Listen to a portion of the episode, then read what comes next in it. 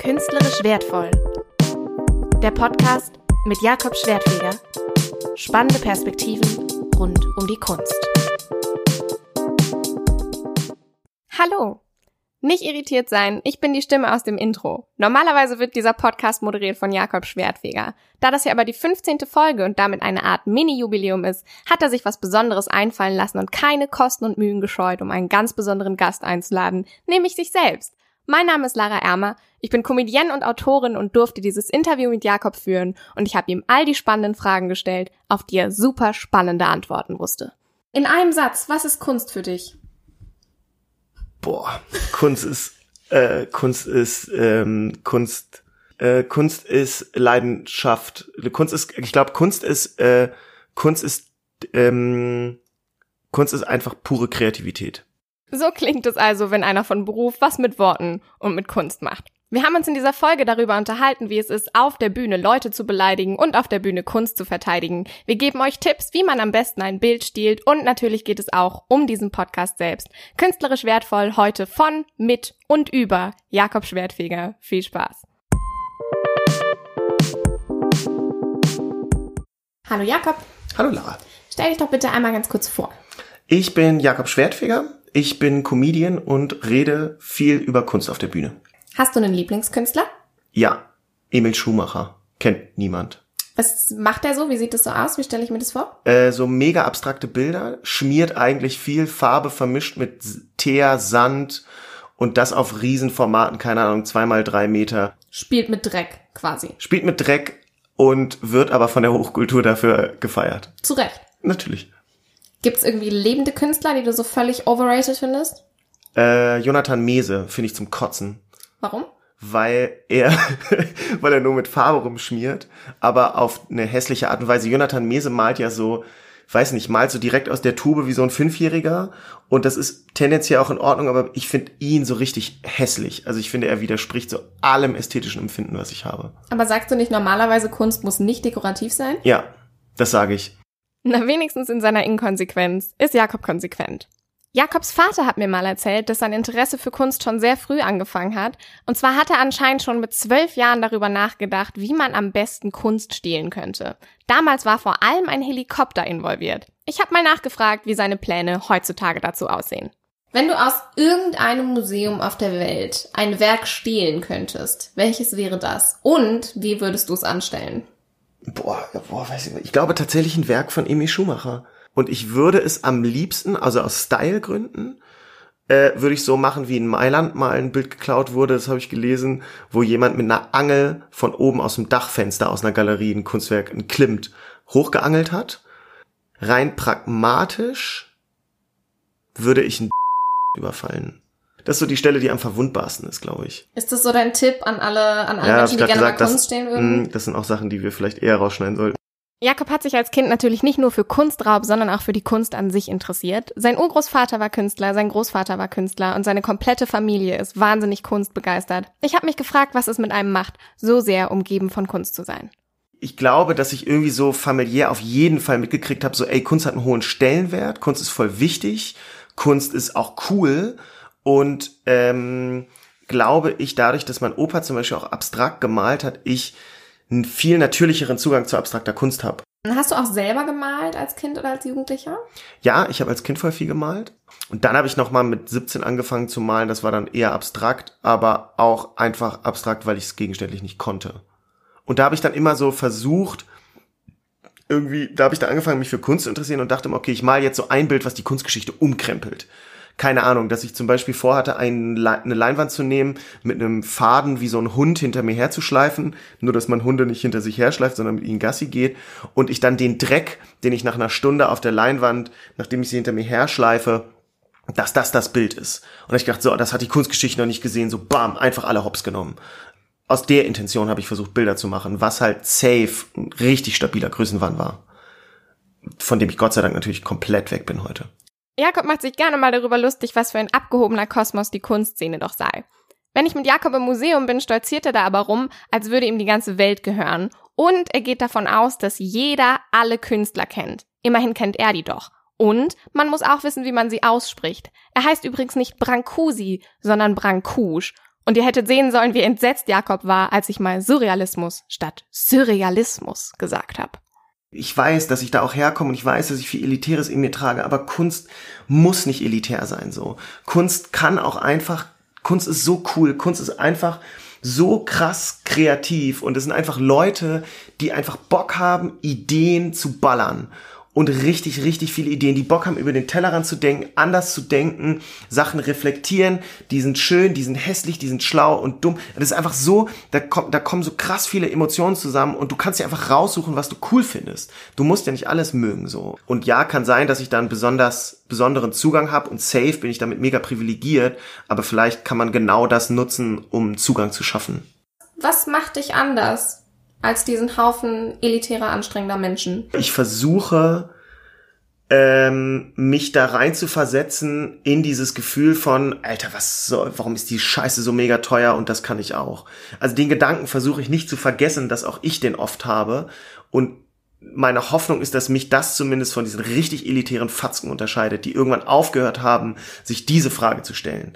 Ich glaube, solange du immer wieder auch manchmal reflektierst, dass ich vor einem Jonathan Mese stehe und genauso sage, die Scheiße kann ich auch, warum ist dieser Dreck so teuer, ähm, sich das ehrlich einzugestehen, das ist so meine Hoffnung, dass, ähm, dass mich das nicht ganz so elitär macht. Warum ist dieser Dreck so teuer, ist eine Frage, die sich viele Menschen stellen, wenn sie sich mit Kunst beschäftigen. Schauen wir doch mal, was Jakob dazu sagt. Teure Kunst, unfassbare Unsummen. Es gibt ja immer wieder Menschen, die sich darüber aufregen, was der Kunstmarkt bitte für eine absurde Welt ist und wie das sein kann, dass so ein Bild fucking viel kostet. Was sagst du solchen Leuten und wie stehst du selber dazu? Also wenn ich es Leuten erkläre, versuche ich immer Beispiele zu finden. Mhm. Geld ist eigentlich nichts wert. Wir messen ihm einen Wert bei. Also, ne, und dann landest du immer beim gleichen Punkt zu sagen, es gibt, sind eigentlich, wenn du genau mal hinguckst, ist sehr, sehr vieles, dem wir einen krassen Wert beimessen, eigentlich sinnlos. Oder wertlos. Ein Haus, klar, das macht Sinn, darin kann ich wohnen. Essen macht voll Sinn. Aber vieles ist, ist, ist sind völlig imaginäre Werte. Oder ein Lieblingsbeispiel, das ich auch gerne benutze, ist das Vetements-T-Shirt von der Deutschen Post.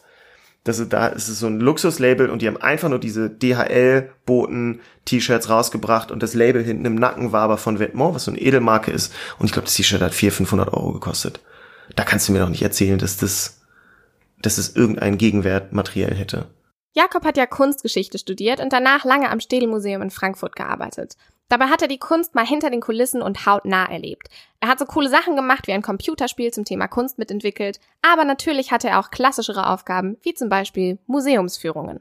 Also was an, was an Führung so Spaß macht, dass man in so verschiedene Rollen schlüpfen kann, dass du teilweise eine Schulklasse hast, wo du irgendwie so ein bisschen versuchst, es cooler zu vermitteln, dann hast du ältere Leute und machst so mega den seriösen und benutzt so ganz schlaue Wörter, erzählst aber inhaltlich eins zu eins das Gleiche, halt nur mit ganz anderen Wörtern und dann hast du eine eine Firma, keine Ahnung, eine Bank und so mit diesen unterschiedlichen Zielgruppen zu arbeiten und denen Kunst nahezubringen. Wobei ich die Schulklassen am liebsten mochte eigentlich, weil die am offensten sagen, was für eine Scheiße. Und genau wie auf der Bühne ist es einfach chillig, wenn man redet und alle anderen die Fresse halten. Das macht einfach Spaß.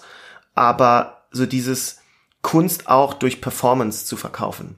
Jakob im Mittelpunkt und alle anderen haben die Klappe zu halten. Das ist ein Traum, den er auf die unterschiedlichsten Arten auslebt. Mittlerweile macht er das als Comedian auf Bühnen. Er hatte aber auch mal ein recht ungewöhnliches Hobby. So kennt man ihn auch als Battle Rapper. Damals noch unter dem Künstlernamen JJ Glünderling, den er mittlerweile abgelegt hat und darum bin ich sehr, sehr dankbar. Von seiner Battle Rap Vergangenheit hat er auch ein bisschen was erzählt. Freestyle Battle ist halt so mega geil, weil du so super spontan reagieren musst und wenn du eine Punchline setzt, ist die Publikumsreaktion ja absurd. Ich meine, Leute springen hoch und schreien. Also die das was was dir in dem Moment entgegenschwallt, diese das ist so krass, dass kein Joke, kein kein Poetry Slam, keine Comedy Show hat diese Impulsivität und diese unfassbare Energie. Warum, wenn, wenn du so mit so einer Begeisterung davon erzählst, warum hast du aufgehört zu battlen? Ich glaube, äh, hauptsächlich ist es einfach, weil ich ich finde es chilliger, zu Hause zu sitzen, was zu schreiben und zu wissen, ach, Leute lachen und ist irgendwie nett und äh, so, als zwei Monate lang Angst zu haben, um und das zu schreiben, um jemanden eigentlich hardcore zu verletzen und zu beleidigen. Bietest du vielleicht auch ein bisschen viel Angriffsfläche mittlerweile? Oh ja, stimmt, ja, viel zu viel. Allein dieser Podcast ist doch, also ich, du kannst nicht so einen Podcast machen und danach noch betteln ja, und die Wahrscheinlichkeit, dass ich das nächste Mal einfach komplett die Fresse poliert kriege, ist extrem hoch. Battle Rap und Kunst sind auf den ersten Blick zwei ziemlich unterschiedliche Interessen. Ich habe mich gefragt, ob es da nicht vielleicht trotzdem die ein oder andere Gemeinsamkeit gibt. Du stehst auf, auf Rap, auf Markennamen, auf äh, ach so reiche Rap-Dudes und du stehst total auf Kunst. Inwieweit geht's dir eigentlich nur um Statussymbole? ähm, boah, das ist eine asoziale Frage. Äh, gar, echt, find, boah, ich glaube, ich find's cool, wenn Leute sich mit Statussymbolen schmücken. Das beeindruckt mich zutiefst, auf jeden Fall. Mir selber sind Statussymbole, glaube ich, nicht so wichtig. Also ich habe jetzt ja weder krasse Balenciaga-Schuhe noch irgendein Tom Ford äh, Parfum und diese ganzen Marken und habe ja auch keine Kunst, mit der ich mich schmücken kann. Also ich glaube, ich gucke mir Kunst nicht an, weil es ein Statussymbol ist ähm, es ist ein Statussymbol, sich für Kunst zu interessieren. Das auf jeden Fall. Und das lebe ich, glaube ich, auch extrem aus und schmücke mich mega damit. Und wie könnte man sich besser mit seinem Wissen über Kunst schmücken, als es auf Bühnen auszuleben? Jakob hat sich ein völlig neues Genre geschaffen, nämlich Kunstcomedy. Das heißt, er will auf Bühnen auf humorvolle Art von Kunst erzählen. Und das war nicht von Anfang an einfach.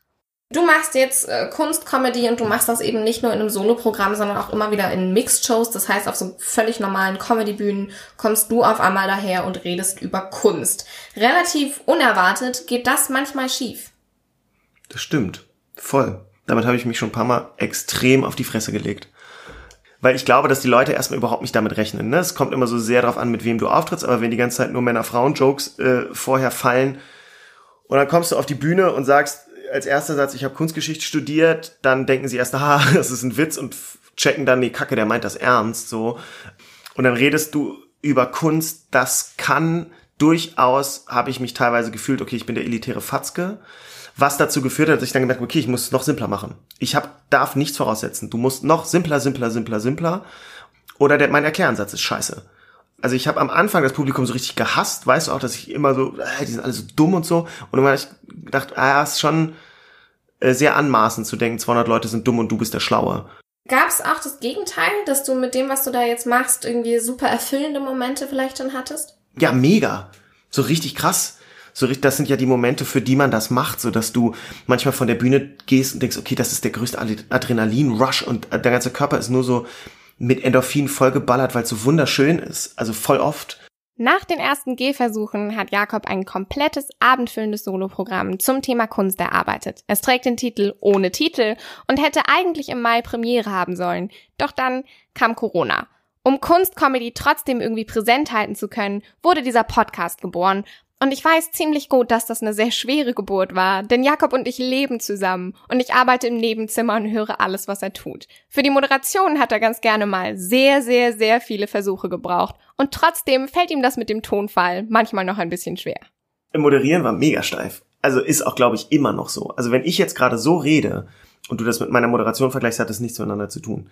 Und am Anfang war ich voll dreisat ähm, wie so eine, wie, weißt du, wie so eine Doku mit so einer komischen Stimme und ich habe alles immer so ernst gesagt und so. Mittlerweile ist ein Ticken lockerer, aber es hat noch überhaupt nicht die Lockerheit, die ich im, im normalen Dialog hab. Also mittlerweile mache ich es wirklich so, dass ich die Moderator Moderation immer anfange mit Ey Homie, hör mal zu und dann sage ich erst den Satz und schneide das Ey Homie, hör mal zu halt immer raus. Warum ausgerechnet Ey Homie, hör mal zu? Weiß nicht, weil das so besonders locker ist gefühlt. das ist wie du, da, das ist wahrscheinlich auch das Vokabular, mit dem du Führungen für Kinder Genau, wo ja. ich, wo ich denke bei Schulklassen, ey Homies, äh, skü skü, alles fresh bei euch so. Ja, auf jeden Fall. Schisch van Gogh. Genau. Ja, gut, gut, dass wir das mal geklärt ja, haben. Das ist so meine Ü30-Coolness, die ich so von mir her trage. Hip-Hop, Comedy, ein Podcast. Jakob hat sehr viele verschiedene Projekte und eins davon liegt mir besonders am Herzen. Du hast ja auch eine Duo-Show. Was ich das ist super lustig, weil ich bin Nummer zwei im Duo. Möchtest du von deiner Duo-Show erzählen? Ähm, von unserer meinst du an dieser Stelle, ne? ja, Sex und Kunst. Ähm, der Name ist Programm. Du äh, redest über Sex und alles, was darum, Körperlichkeit, alle Themen, die so ein bisschen schambehaftet sind.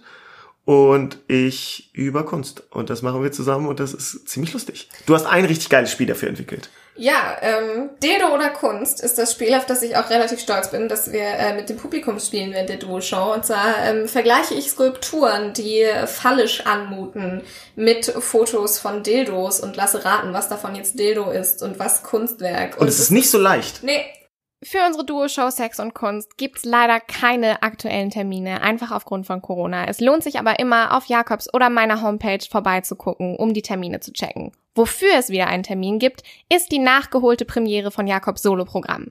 Die findet statt am 23.09. im Unterhaus in Mainz. Es gibt noch Tickets, besorgt sie euch und seht euch dieses Solo an. Es wird ganz fantastisch.